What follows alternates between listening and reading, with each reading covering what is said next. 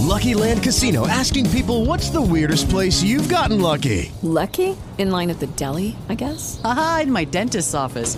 More than once, actually. Do I have to say? Yes, you do. In the car before my kids' PTA meeting. Really? Yes. Excuse me, what's the weirdest place you've gotten lucky? I never win and tell. Well, there you have it. You can get lucky anywhere playing at LuckyLandSlots.com. Play for free right now. Are you feeling lucky? No purchase necessary. Void where prohibited by law. 18 plus. Terms and conditions apply. See website for details. With Lucky Land slots, you can get lucky just about anywhere. Dearly beloved, we are gathered here today to. Has anyone seen the bride and groom? Sorry, sorry, we're here. We were getting lucky in the limo and we lost track of time. No, Lucky Land Casino, with cash prizes that add up quicker than a guest registry. In that case, I pronounce you lucky. Play for free at LuckyLandSlots.com. Daily bonuses are waiting. No purchase necessary. Void where prohibited by law. 18 plus. Terms and conditions apply. See website for details. Café Jurídico, episodio 203.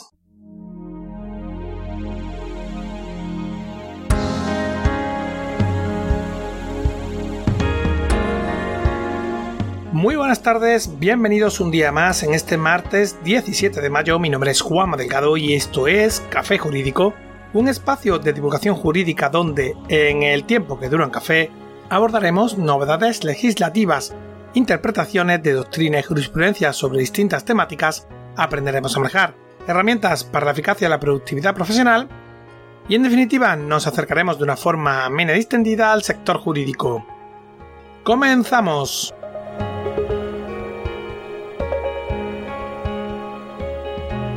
Como cada mediados de mes, os traemos un día más las novedades legislativas que se han producido en las últimas semanas. Y para ello, como suele ser habitual, tengo aquí conmigo a María Ángeles Rodríguez. Muy buenas tardes, bienvenida. Muy buenas tardes, Juanma. Muy buenas tardes a todos. Mitad de mes, así que nos toca hablar de las novedades normativas que se han publicado en el Boletín Oficial del Estado. Se han dictado órdenes y resoluciones en diversos ámbitos, como por ejemplo relativos a la Agencia Estatal de Administración Tributaria, sector ferroviario, COVID-19 y otras resoluciones en relación a la publicación de las comunicaciones relativas a tratados y acuerdos internacionales multilaterales en los que España es parte, entre otros asuntos. Pero en el programa de hoy trataremos el Real Decreto sobre aranceles de derecho de los procuradores de los tribunales, Real Decreto que modifica la estructura y funcionamiento de la Casa Real, etc. Pues está todos muy atentos para no perder detalle de nada, pero antes de empezar, María Ángeles, déjame que hable un segundo de cursojurídicos.es, el entorno virtual de aprendizaje creado por y para profesionales del sector jurídico, en el que aportamos una visión de 360 grados sobre todos los aspectos relativos al ejercicio de este tipo de profesión, con un enfoque práctico y muy orientado a la adquisición de competencias. Y ahora ya sí, cuando quiera, María Ángeles.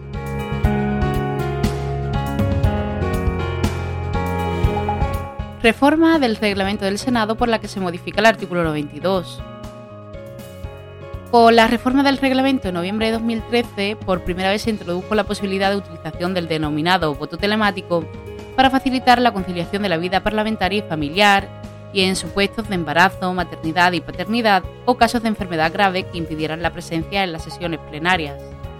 A consecuencia de la crisis del COVID-19, se ha exigido la aprobación de normas supletorias de la presidencia de la Cámara, que con las reformas referenciadas han permitido a los senadores y senadoras ejercer su derecho al voto de forma remota mientras las circunstancias de la pandemia exigieran el distanciamiento físico. Ante ello, se hace necesario reformar los supuestos regulados en 2013 para añadir otros en los que las circunstancias hacen imposible la presencia física de los miembros de la Cámara. ¿Qué puedes contarnos entonces de esta reforma que se ha llevado a cabo, María Ángeles? Pues como bien hemos dicho al principio, con esta reforma se ha aprobado extender la posibilidad de votación electrónica remota a todos los asuntos incluidos en el orden del día y para cualquier tipo de votación, superándose con ello las limitaciones que establecían en la reforma del año 2013, modificándose para ello el apartado 3 del artículo 92 se incorpora al reglamento del Senado las previsiones contenidas en la norma supletoria de la presidencia del Senado de 30 de noviembre de 2021, añadiéndose un nuevo apartado 4 al artículo 92, que dice, en supuestos extraordinarios como catástrofes, calamidades, crisis sanitarias, paralización de los servicios públicos esenciales para la comunidad, así como en aquellos casos excepcionales en los que el Palacio del Senado no pudiera acoger la normal actividad parlamentaria, en los que no pueda ser utilizado el procedimiento del voto electrónico presencial, la Presidencia, de acuerdo con la Junta de Portavoces, podrá acordar que todos los senadores y senadoras emitan su voto por procedimiento electrónico remoto. Con ello, el anterior apartado 4 pasa ahora a ser el apartado 5. Queda derogada la norma supletoria de la Presidencia del Senado sobre la utilización del voto telemático como procedimiento extraordinario de votación de 30 de noviembre de 2021. Asimismo, la Mesa del Senado aprobará las disposiciones y adoptará las medidas necesarias para la puesta en práctica del procedimiento de voto electrónico remoto previsto en la presente reforma del reglamento del Senado. ¿Cuándo ha entrado en vigor? Pues esta reforma ha entrado en vigor el 1 de mayo de 2022, al día siguiente al de su publicación en el Boletín Oficial de las Cortes Generales. Orden del Ministerio de Asuntos Económicos y Transformación Digital 374-2022 de 25 de abril por el que se establece el sistema de reaseguro a cargo del Consorcio de Compensación de Seguros en materia de responsabilidad civil por daños nucleares. El objetivo de esta orden es la de establecer el régimen de reaseguro a cargo del Consorcio de Compensación de Seguros aplicable al seguro de responsabilidad civil por daños nucleares, de conformidad a lo previsto en el artículo 9 del texto refundido del Estatuto Legal del Consorcio de Compensación de Seguros, aprobado por el Real Decreto Legislativo 7-2004 de 29 de octubre y en la Ley 12-2011 de 27 de mayo sobre responsabilidad civil por daños nucleares o producidos por materiales radiactivos. Con ello se da respuesta a la situación de falta de capacidad del mercado de seguros privados para dar cobertura en su integridad al nuevo marco de la responsabilidad civil por riesgos nucleares. Para ello se establece el régimen aplicable al sistema de reaseguro a cargo del Consorcio de Compensación de Seguros sobre los riesgos de responsabilidad civil nuclear en dos supuestos concretos. Tanto en el caso de daños nucleares producidos por accidentes ocurridos en instalaciones nucleares localizadas en territorio español, como los ocurridos durante el transporte de estancias nucleares cualquiera que fuera el territorio en el que se produzca el accidente, siempre que el operador responsable de los daños nucleares en el transporte sea español. El régimen de reaseguro será de aplicación a las pólizas con fecha de efecto desde el 1 de enero de 2022. Actuará como reasegurador el consorcio y como cedente las entidades aseguradoras autorizadas a operar en España que soliciten la adhesión al programa de reaseguro de forma individual o mediante las agrupaciones de entidades aseguradoras y reaseguradoras con personalidad jurídica propia que actúen en nombre y representación de las entidades que las integren. A efectos de esta orden, cuáles son los términos y condiciones aplicables al reaseguro. Serán de aplicación las contenidas en las pólizas objeto de reaseguro, en tanto se ajusten a la Ley 12-2011 del 27 de mayo. La solicitud se realizará por parte de las entidades aseguradoras o de las agrupaciones de entidades aseguradoras mediante la cumplimentación del formulario contenido en el anexo 1 de esta orden. Además del anexo, se facilitará la documentación contractual de las pólizas sobre las que se solicita el reaseguro y la presentación de la documentación se realizará a través de la sede electrónica del consorcio. Para la aceptación de una póliza en este programa de reaseguro, las accedentes enviarán al consorcio la documentación contractual. Una vez comprobado el cumplimiento de las condiciones establecidas en esta orden, el consorcio emitirá un certificado de aceptación del reaseguro para cada póliza objeto de cobertura según el modelo contenido en el anexo 2 el certificado también podrá emitirse en favor de una agrupación de entidades aseguradoras y reaseguradoras que cuente con personalidad jurídica propia y que actúe en nombre y representación de sus entidades integrantes. ¿Cuál es la responsabilidad del consorcio como reasegurador? Asume la cobertura de los daños personales reclamados a las entidades cedentes a partir de la finalización del décimo año desde la producción del accidente nuclear y hasta el final del trigésimo año desde ese accidente la participación máxima por cada siniestro será la diferencia entre la responsabilidad del explotador, a la que se refiere el artículo 4 de la Ley 12-2011 de 27 de mayo, y las indemnizaciones brutas de todos reaseguros reclamadas a las entidades cedentes, importes pagados y provisionados, por todos los conceptos incluidos en la definición del daño nuclear recogida en el artículo 3.1h de la Ley 12-2011 de 27 de mayo en los primeros 10 años desde la ocurrencia del accidente nuclear y asume la cobertura de los daños brutos de todo reaseguro derivados de accidentes nucleares que afecten a las centrales nucleares de ASCO 1 y ASCO 2 por todos los conceptos incluidos en la definición del daño nuclear recogida en el artículo 3.1h de la Ley 12-2011 de 27 de mayo, distinto de los daños personales, siendo que corresponderán al consorcio las reclamaciones a las entidades cedentes, importes pagados y provisionados que cedan de la prioridad reaseguro de excesos de pérdidas. A estos efectos, la prioridad por accidente nuclear y central nuclear es la diferencia entre la responsabilidad del explotador a la que se refiere el artículo 4 de la Ley 12-2011 27 de mayo y el importe cedido por este programa que se recogerá en el formulario contenido en el anexo 2. Y el importe cedido en este último caso no podrá exceder de 300 millones de euros por póliza. Es decir, se da cobertura a los daños por cúmulos de riesgo para completar la capacidad del sector asegurador en su conjunto hasta alcanzar 1.200 millones de euros por póliza con un máximo de 300 millones de euros por póliza, necesaria para el aseguramiento de las centrales nucleares anteriormente referenciadas por accidente nuclear dentro de los términos de la Ley 12-2011 de 27 de mayo. Las entidades cedentes o las agrupaciones de entidades cedentes con personalidad jurídica propia que actúen en nombre y representación de sus entidades integrantes informarán al consorcio trimestralmente de la siniestralidad asumida por las pólizas con el detalle que el consorcio en su condición de reasegurador establezca. Los siniestros objeto de cobertura por el sistema de reaseguro serán gestionados y peritados por las cedentes.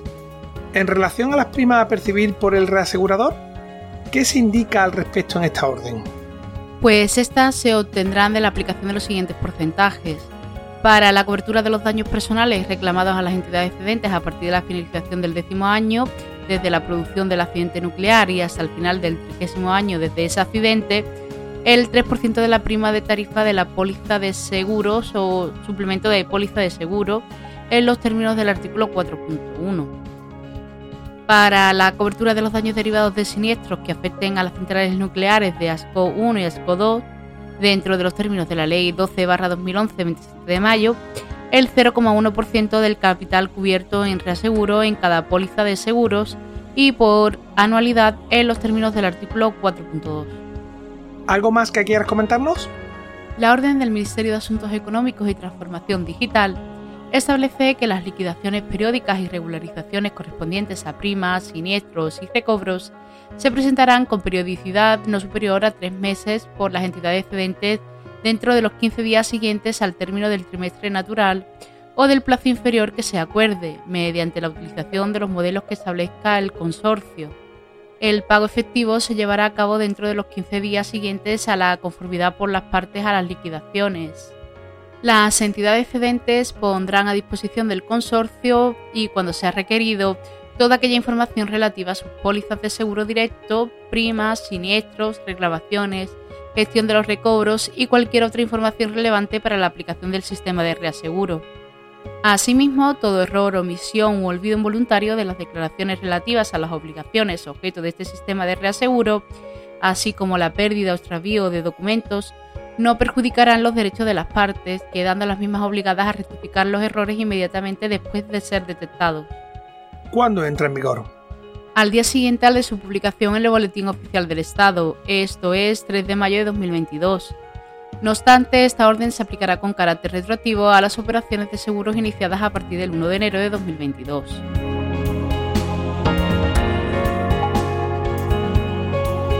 Real Decreto 297-2022 de 26 de abril, por el que se modifica el Real Decreto 434-1988 de 6 de mayo sobre reestructuración de la Casa de Su Majestad el Rey.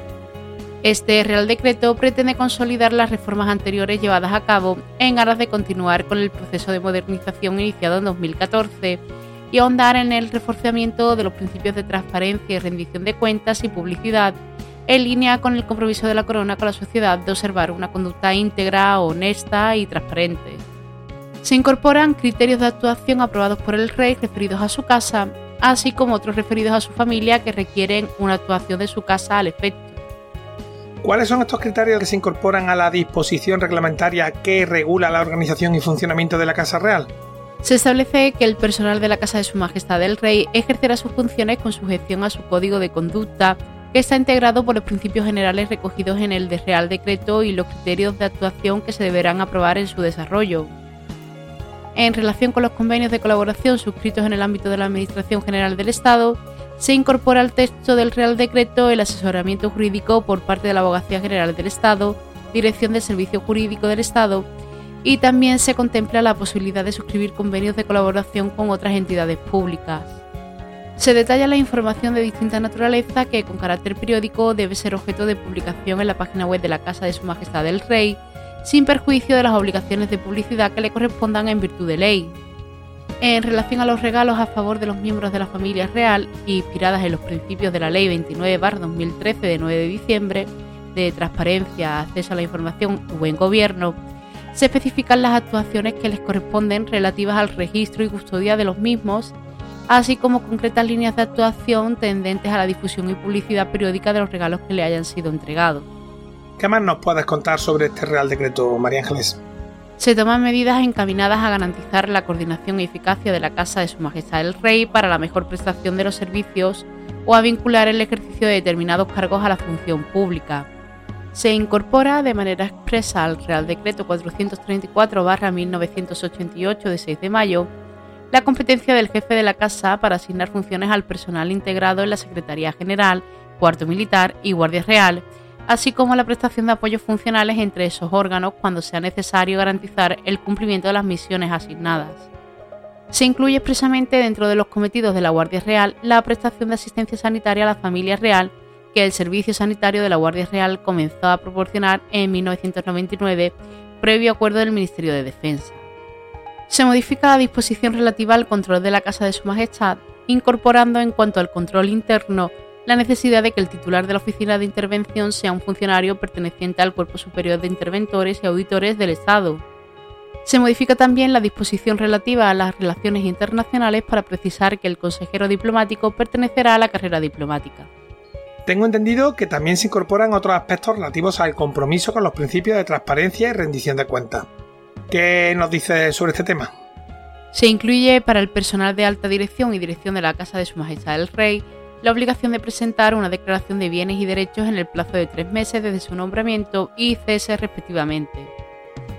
Se incorpora la publicidad a los principios que deben guiar la actividad contractual, aprobándose nuevas instrucciones de contratación que se publicarán en la página web, y de modo análogo las disposiciones reguladoras del procedimiento presupuestario y de contabilidad reflejo tanto de la autonomía presupuestaria como del respeto a las técnicas y, principios propios del sector público, que serán objeto también de su publicación en la web. Respecto del control externo que viene realizando la Intervención General de la Administración del Estado desde el ejercicio económico de 2015, se considera conveniente que la realización de la auditoría de sus cuentas sean llevadas a cabo por el Tribunal de Cuentas, en los términos que se acuerden entre ambos organismos a través de formalización de un convenio de colaboración respetando las especialidades competenciales y procedimentales que vienen impuestas por los principios establecidos en la Constitución y en las previsiones contenidas en sus artículos 56 y 65.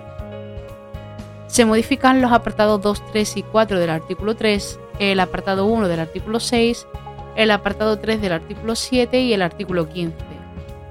Se añaden los apartados 3, 4 y 5 al artículo 12, los apartados 3, 4 y 5 al artículo 13, los artículos 16 y 17 y una disposición adicional única y una disposición transitoria. Se suprime el primer párrafo del artículo 6 y el apartado 6 del artículo 10 del Real Decreto 434-1988 sobre reestructuración de la Casa de Su Majestad el Rey. ¿Cuándo ha entrado en vigor este Real Decreto? Al día siguiente al de su publicación en el BOE, 28 de abril de 2022.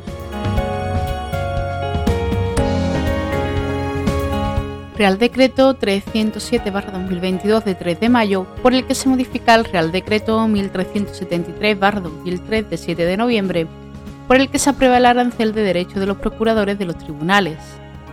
En el marco del procedimiento establecido en el artículo 158 del Tratado de Funcionamiento de la Unión Europea, la Comisión Europea inició un procedimiento de infracción contra el Reino de España en relación con la procura, por entender que el Real Decreto 1363 de 2003 de 7 de noviembre, por el que se aprueba el arancel de derechos de los procuradores de los tribunales, contravenía el derecho de la Unión Europea y en particular que estos aranceles pueden considerarse como una restricción tanto a efectos del artículo 49 del Tratado de Funcionamiento sobre libertad de establecimiento y del artículo 56 sobre libre prestación de servicios, como a tenor del artículo 15, apartado 2, letra G, y el artículo 16 de la Directiva 2006-123 del Parlamento Europeo y del Consejo de 12 de diciembre de 2006, relativa a los servicios en el mercado interior.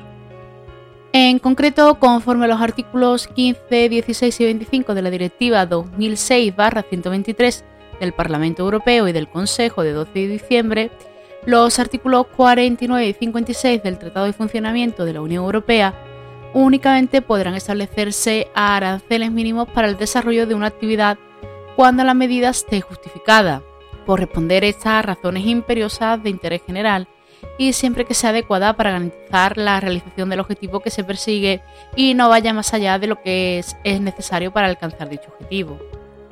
En aras de dar cumplimiento a los requerimientos formulados por la Comisión Europea, ese Real Decreto busca acomodar el sistema de aranceles de los procuradores de los tribunales al derecho de la Unión Europea, estableciendo para ello los ajustes estrictamente necesarios en el sistema de aranceles de la Procura. Tengo entendido que este Real Decreto recoge la cuantía por derechos devengados por un procurador de los tribunales en un mismo asunto, actuación o proceso, que si no recuerdo mal ya en el episodio 154, al tratar la Ley 15-2021 de 23 de octubre de modificación de acceso a las profesiones de abogado y procurador de los tribunales, ya comentábamos la modificación del sistema de aranceles para los profesionales de la Procura. Correcto, Juanma, así es. Permíteme un momento hacer un inciso antes de continuar para animar a todos nuestros oyentes a que escuchen el programa 154 en cuestión, ¿vale?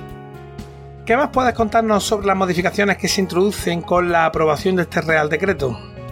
Y indicaros que este Real Decreto procede a suprimir los aranceles mínimos obligatorios, a la par que establece un sistema de aranceles máximos. Todo ello con objeto de garantizar la debida protección de los ciudadanos que acceden a la Administración de Justicia y lograr también así una mayor agilidad en la misma. Los derechos devengados por un procurador de los tribunales en un mismo asunto, actuación o proceso no podrán exceder de 75.000 euros. Además, el sistema arancelario que rija los derechos de los procuradores no podrá fijar límites mínimos para las cantidades devengadas en relación con las distintas actuaciones profesionales realizadas. Del mismo modo, excepcionalmente y sometido a justificación y autorización del juez, se podrá superar el límite anteriormente señalado para remunerar justa y adecuadamente los servicios profesionales realizados por el procurador de manera extraordinaria. Una de las principales modificaciones que se incorporan es la posibilidad de un pacto inferior entre las partes respecto a los aranceles.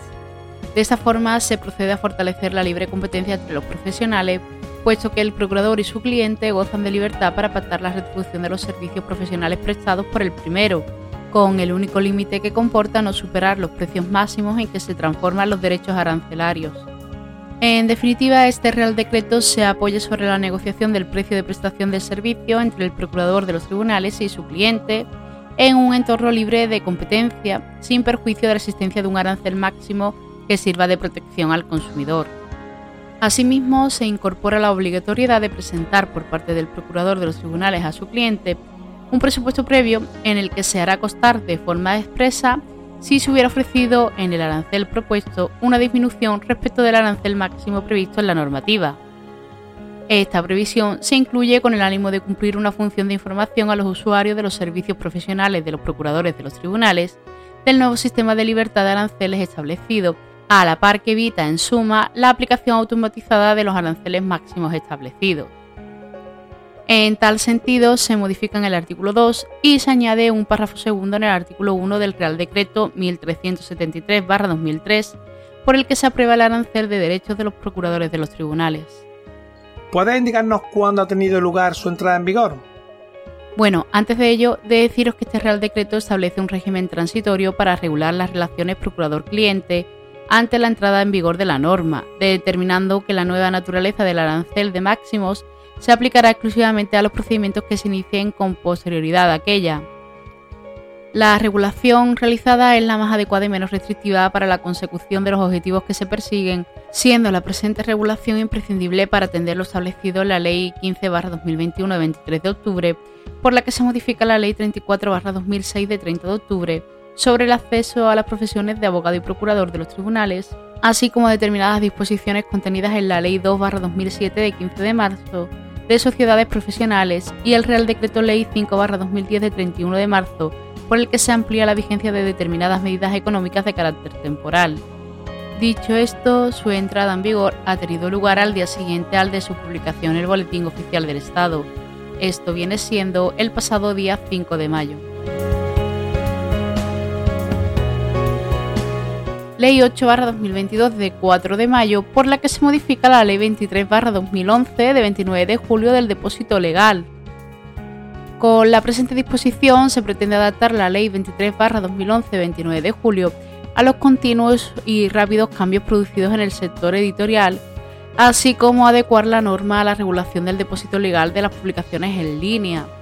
Se persigue además corregir los defectos advertidos por la experiencia en la ley vigente en el intento de conseguir un depósito más completo y de pertinente del conjunto de la edición española.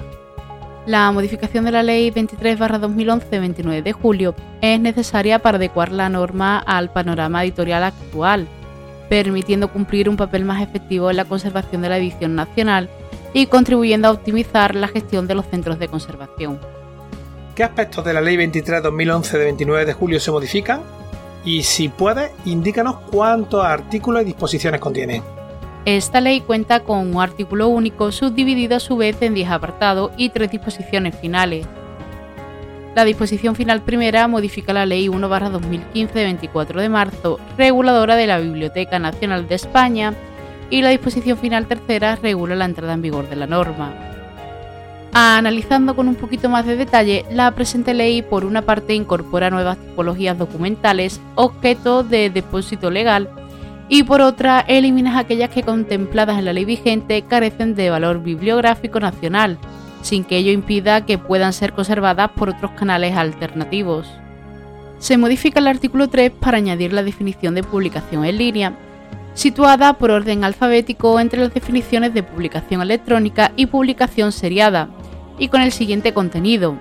Publicación en línea, información o contenido de cualquier naturaleza difundido en un soporte electrónico no tangible, archivado en un formato determinado y susceptible de identificación y tratamiento diferenciado que sea objeto de difusión.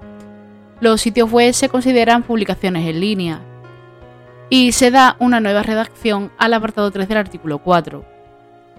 Entre las nuevas tipologías de publicaciones que antes se encontraban excluidas de la obligación de depósito legal y que representan una cuota considerable son las publicaciones de impresión bajo demanda.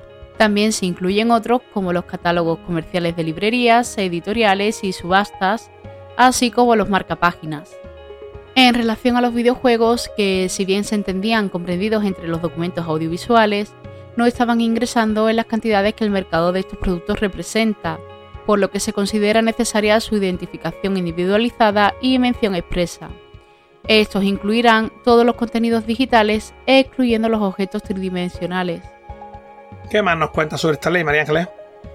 Como se ha venido observando que están ingresando en los centros de conservación publicaciones comerciales publicitarias que superaban la extensión de las hojas publicitarias, se procede a modificar la terminología de hojas por las de publicaciones, de cara a evitar el ingreso de este tipo de publicaciones que carece de interés patrimonial, con el añadido de liberar a los editores de la carga de su depósito en las oficinas de depósito legal. En parecidas circunstancias se encuentran las microformas, formato que, contemplado anteriormente de obligado depósito legal, ha devenido en desuso por la obsolescencia tecnológica por último, en cuanto al depósito legal de las publicaciones en línea, la modificación de su regulación tiene como objeto evitar confusiones en cuanto a la obligación del depósito legal y clarificar que la iniciativa no recae en los editores o productores, sino en los centros de conservación. Se modifican, por tanto, los artículos 7 y 8 relativos a los sujetos obligados a constituir el depósito legal para las publicaciones electrónicas y en línea tengo entendido que se incluye un nuevo artículo 10 bis a la Ley 23-2011 de 29 de julio. ¿Es correcto? Sí, así es. Con este artículo se reconoce como centro de conservación a la Filmoteca Española, cuyos objetivos son desde su fundación la recuperación, investigación y conservación del patrimonio cinematográfico español y su difusión. Con ello se corrigen las lagunas existentes sobre las películas cinematográficas que, si bien tenían la condición de publicaciones objeto de depósito legal, carecían del centro de conservación expresamente identificado en la ley. Igualmente, y de forma correlativa, se concretan los materiales que deben entregarse a la Filmoteca Española o a la de las comunidades autónomas en cumplimiento de la obligación de depósito. Igualmente, se deja constancia de la condición de irrevocable del depósito legal realizado en cualquiera de los centros de conservación definidos. Respecto a la Ley 1-2015 de 24 de marzo, reguladora de la Biblioteca Nacional de España, ¿cuáles son estos nuevos aspectos que se introducen? En primer lugar, dentro del ámbito de la Administración del Depósito Legal, la modificación normativa establece una detallada enumeración de los ejemplares que la Biblioteca Nacional de España está obligada a conservar. Además de los ejemplares físicos de las publicaciones, los editores deberán depositar en el servidor de la Biblioteca Nacional la copia en versión digital previa a la impresión de las publicaciones en soporte físico de libros, revistas y periódicos modalidad que redunda en una sustancial mejora de la gestión del patrimonio por parte de dicha biblioteca. En el mismo sentido, y aunque las láminas, cromos, naipes, tarjetas de felicitación y tarjetas postales, con la excepción de las tarjetas postales de paisajes y ciudades, figuraban ya entre las publicaciones objeto de depósito legal que carecían de interés patrimonial bibliográfico para la Biblioteca Nacional de España, como tampoco los temarios de oposición editados por las academias y las aplicaciones informáticas. La experiencia de los últimos años requiere la incorporación de pasatiempos, crucigramas, sudokus, sopas de letras y similares, así como de guías sanitarias, dado que éstas aún esporádicamente ingresaban junto con todas las citadas en la Biblioteca Nacional, por lo que se modifica el artículo 5 para incluir estos dentro de las publicaciones que no serán objeto de depósito legal. Por el contrario, los carteles recogidos en el artículo 4 de la Ley 23-2011 de 29 de julio, entre las publicaciones objeto de depósito legal, no figuraban entre las publicaciones que deben recibir la Biblioteca Nacional en el artículo 10. Si bien, gracias a la colaboración voluntaria de las oficinas de depósito legal, estos materiales están ingresando hasta ahora, resulta necesaria su incorporación expresa se adapta la redacción del apartado 2 del artículo 11 para recoger el papel de coordinación, asesoramiento y seguimiento de la Biblioteca Nacional en los términos a los que se refiere el nuevo apartado 3 del artículo 10. Se hacen diversas modificaciones puntuales en toda la redacción del capítulo 4 para dejar claramente definida su aplicación a la constitución del depósito legal de las publicaciones en soporte tangible, aplicación que ya se venía ejecutando en la práctica pero que en la redacción de la ley no se expresaba con claridad, y en conexión con lo señalado anteriormente, se procede a suprimir la referencia a la función de la alta inspección entre las competencias de la Biblioteca Nacional de España, que contiene la letra A del artículo 3.1. Por otro lado, se da una nueva redacción al artículo 18 relativo a la contabilidad de este organismo, añadiendo un nuevo apartado 2 que establece que la biblioteca tendrá dos inventarios diferenciados, el inventario del patrimonio documental y bibliográfico de la Biblioteca Nacional de España y el inventario general del organismo. Los bienes que forman parte del inventario del patrimonio documental y bibliográfico son los que se determinan en la Ley 16-1985 de 25 de junio de Patrimonio Histórico Español y en todo caso los bienes que forman parte del depósito legal tangible e intangible de la biblioteca de conformidad con la normativa de aplicación. De estos bienes solo se realizará estimación económica cuando sea de nuevo ingreso en el inventario. Y los bienes que no puedan ser integrados en el inventario del patrimonio documental y bibliográfico de la biblioteca formarán parte del inventario general. ¿Y cuándo entra en vigor? La presente ley entrará en vigor el día 2 de enero de 2023. Pues yo creo que con esto debemos ir cortando ya. ¿O tenemos algo más, María Ángeles? Pues Juanma, por el momento eso es todo. Seguramente habrá otras cuestiones que puedan resultar de vuestro interés y que hayamos dejado fuera del programa de hoy, por lo que, como siempre os decimos, si queréis que tratemos alguna cuestión en particular, podéis indicarlo en comentarios. Dicho esto, me despido de todos vosotros, nos vemos a finales de mes contestando junto a Juanma a vuestras dudas legales. Perfecto. Antes de irnos, como siempre, recordad que de nuestra página web, cafejurídico.es, es posible acceder a todos los episodios que hemos emitido hasta la fecha, escucharlos por series temáticas y por supuesto enviarnos dudas legales o pedir que tratemos un asunto concreto. También es posible seguirnos, escribirnos y escucharnos desde las principales plataformas de podcast. Ya sabes, iTunes, iBox, Spotify, Spreaker, Google Podcast, Deezer, Amazon Music, YouTube y así hasta 40. En cualquier caso, nos escuche desde donde nos escuches, suscríbete Emitimos programa los martes y jueves a las 4 y media de la tarde. Un día más, gracias por acompañarnos hasta el final, cuídate mucho y adiós.